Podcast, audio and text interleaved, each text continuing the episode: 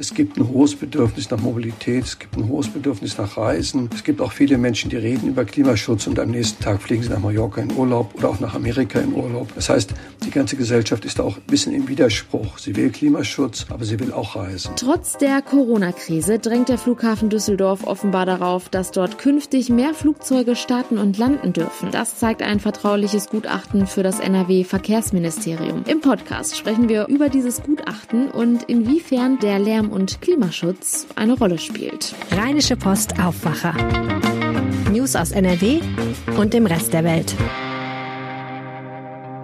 Heute ist Dienstag, der 3. August. Ich bin Julia Marchese und ich freue mich, dass ihr zuhört. Wenn ihr künftig keine Folge des Aufwacher Podcasts mehr verpassen wollt, dann abonniert uns gerne kostenlos auf eurer liebsten Podcast-App und bleibt mit dem Aufwacher immer up to date. Und jetzt starten wir mit unserem ersten Thema. Leere Flughafenterminals, geschlossene Flugschalter, Piloten, die ihren Job verloren haben. Das war wegen Corona ganz schön lange die Lage der Luftfahrtbranche. Im Februar 2020 waren noch 1,3 Millionen Menschen an den NRW-Flughäfen unterwegs. Im Februar diesen Jahres sah das ganz anders aus. Da waren es noch nicht mal mehr 90.000 Menschen. Mit den vielen Impfungen und dem Sommer ist jetzt zwar wieder mehr los, aber es ist natürlich trotzdem nicht vergleichbar mit vor der Krise. Trotzdem drängt der Düsseldorfer Flughafen offenbar darauf, dass dort mehr Flugzeuge starten und landen. Das zeigt ein vertrauliches Gutachten für das NRW Verkehrsministerium. Wirtschaftsredakteur Reinhard Kowalewski weiß, was genau da drin steht. Hallo Reinhard. Ja, hallo. Schönen guten Morgen, Julia.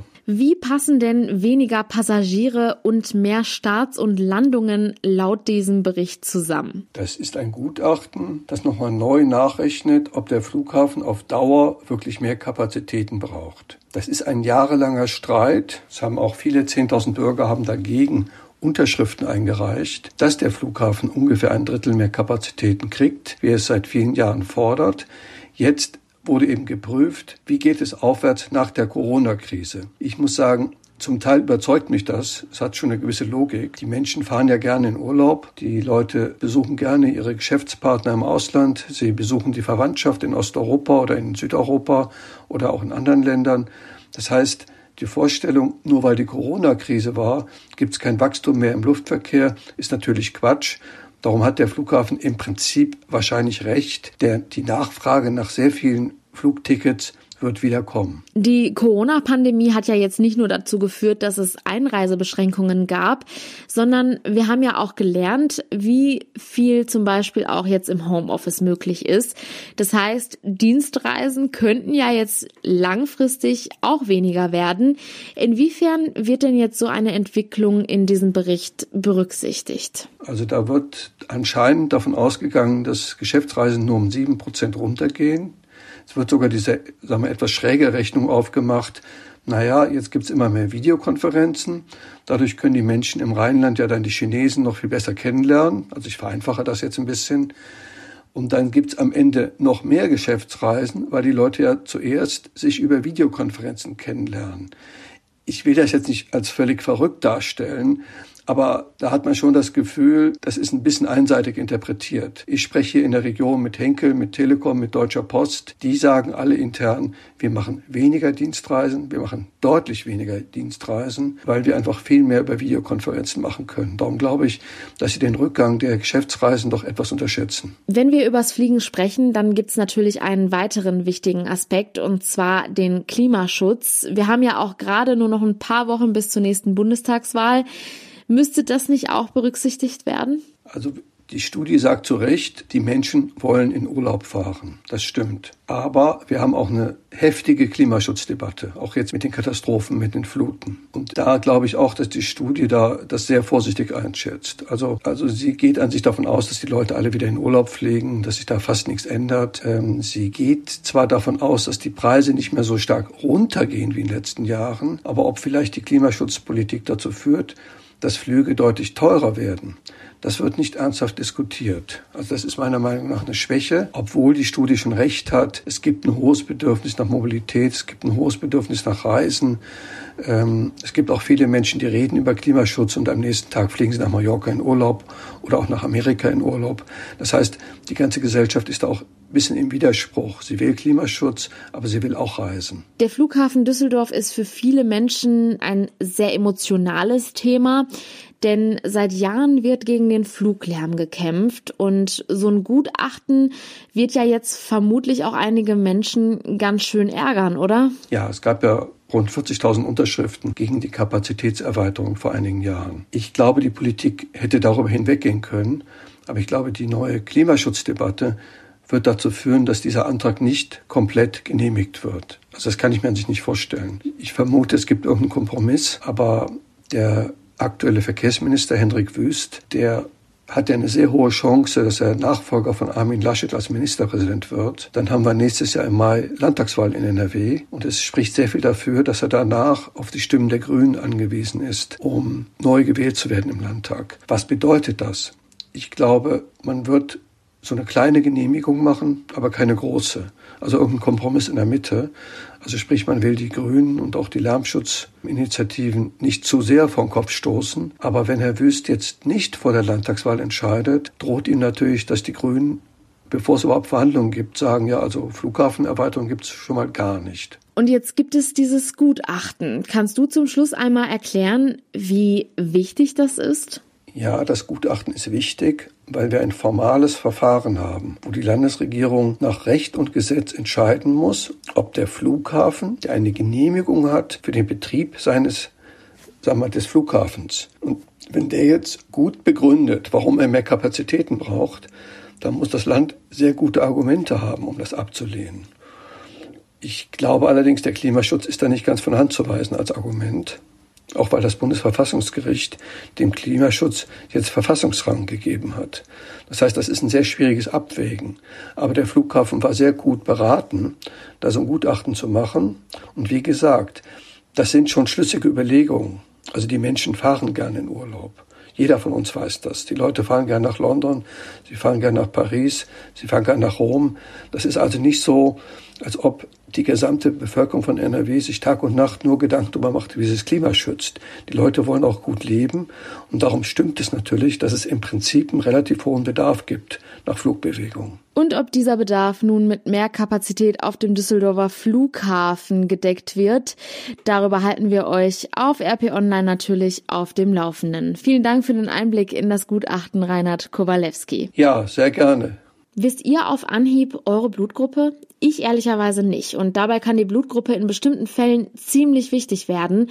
Und deswegen sprechen wir heute auch übers Blutspenden. Rund 80 Prozent der Deutschen sind im Laufe ihres Lebens mal auf Blutkonserven angewiesen. Meine Kollegin Lilly Stegner hat eine junge Frau in Mönchengladbach besucht, der Blutkonserven das Leben gerettet haben. Hallo Lilly. Hallo. Wir springen für die Story erstmal ins Jahr 2018. Katharina Schark bekommt im Juni ein Kind und zuerst sieht alles ganz normal aus. Aber was ist dann passiert? Genau, erstmal war alles normal. Es war ein geplanter Kaiserschnitt und als die kleine Emily dann auf der Welt war, durfte Katharina Schark auch bald mit ihr nach Hause. Und erst zehn Tage nach der Geburt haben sich dann Komplikationen eingestellt. Also sie hat Schmerzen im Bauchbereich bekommen und ist dann irgendwann wieder ins Krankenhaus, wo dann festgestellt wurde, dass sie innerlich geblutet hat.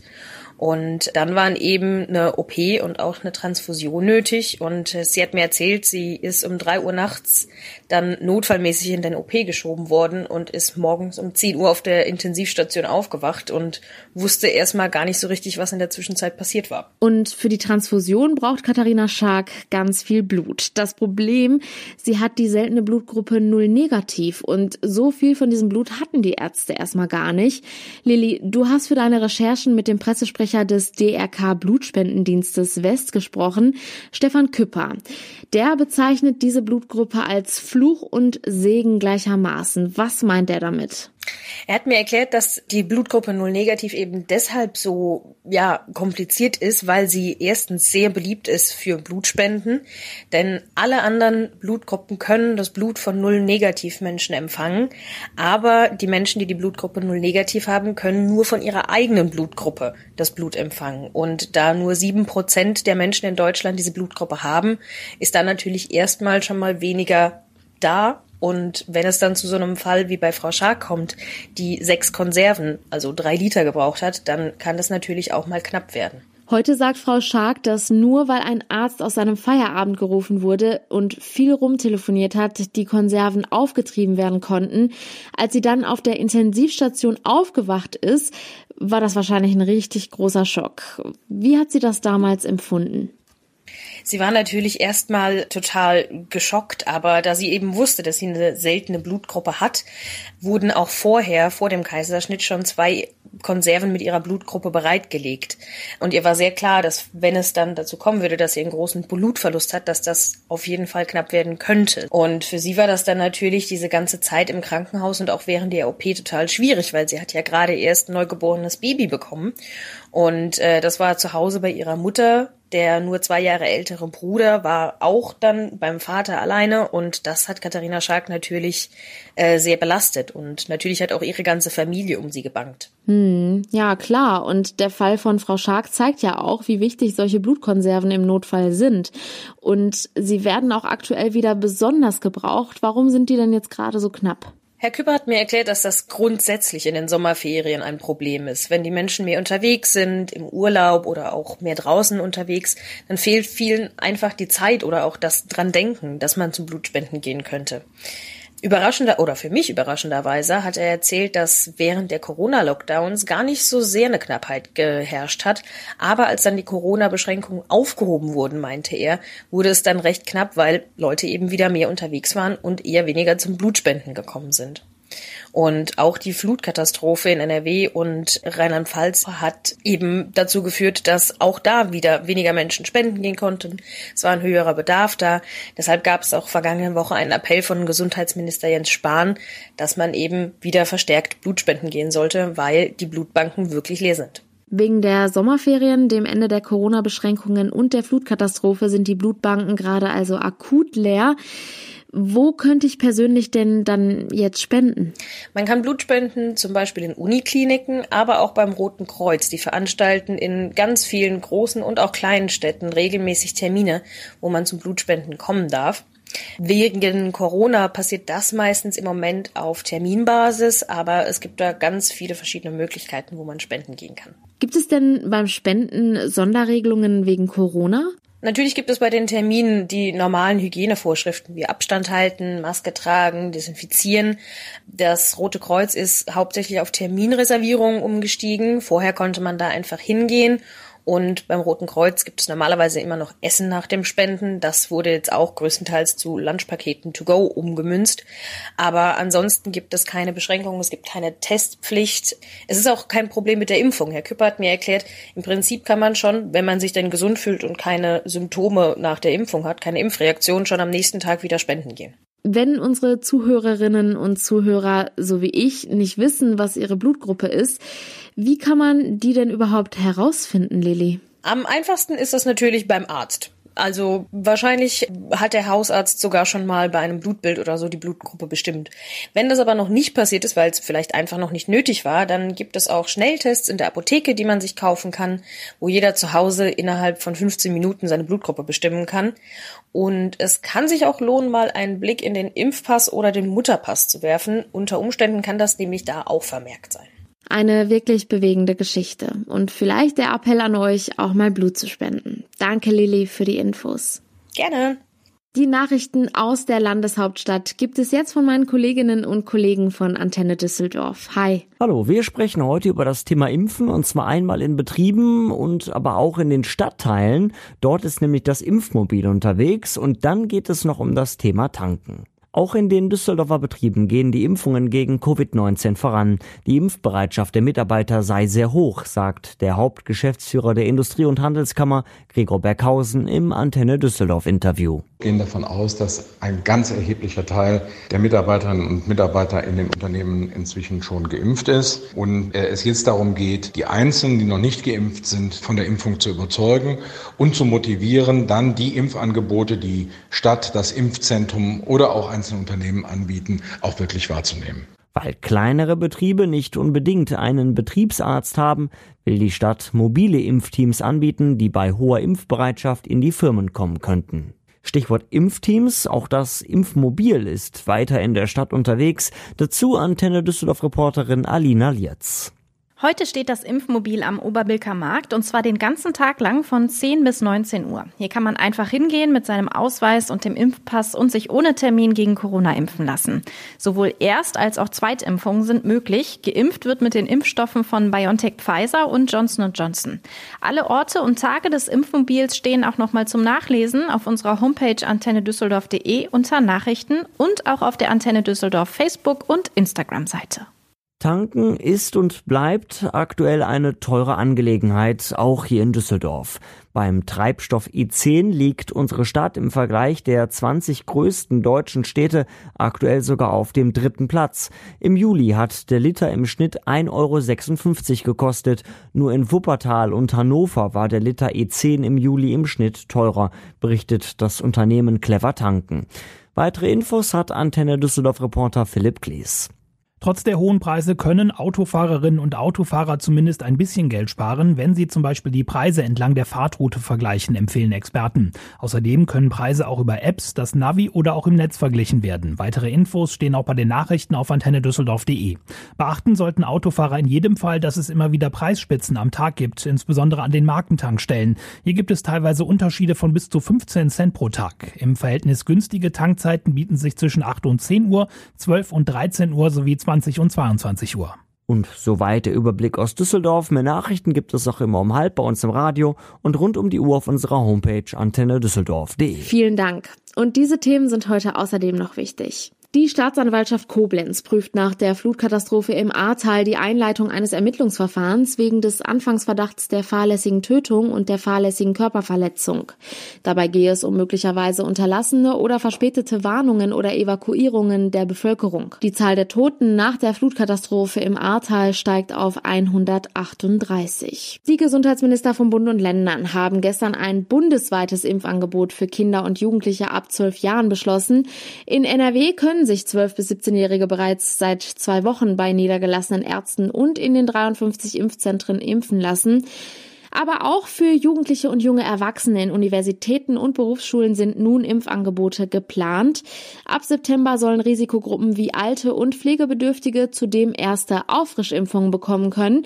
In der Regel dann mindestens sechs Monate nach Abschluss der ersten Impfserie. Zum Schluss noch ein kurzer Blick aufs Wetter. Und das bleibt leider weiterhin wechselhaft. Im Tagesverlauf ist mit rasch aufkommenden Schauern und Gewittern mit Starkregen zu rechnen.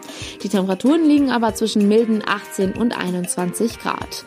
Nach Abklingen der Schauer bleibt es am Abend dann aber meist trocken. Das meldet der Deutsche Wetterdienst. Und das war der Aufwacher vom 3. August. Kommt gut durch den Tag. Ciao. Mehr Nachrichten aus NRW gibt's jederzeit auf RP Online. rp-online.de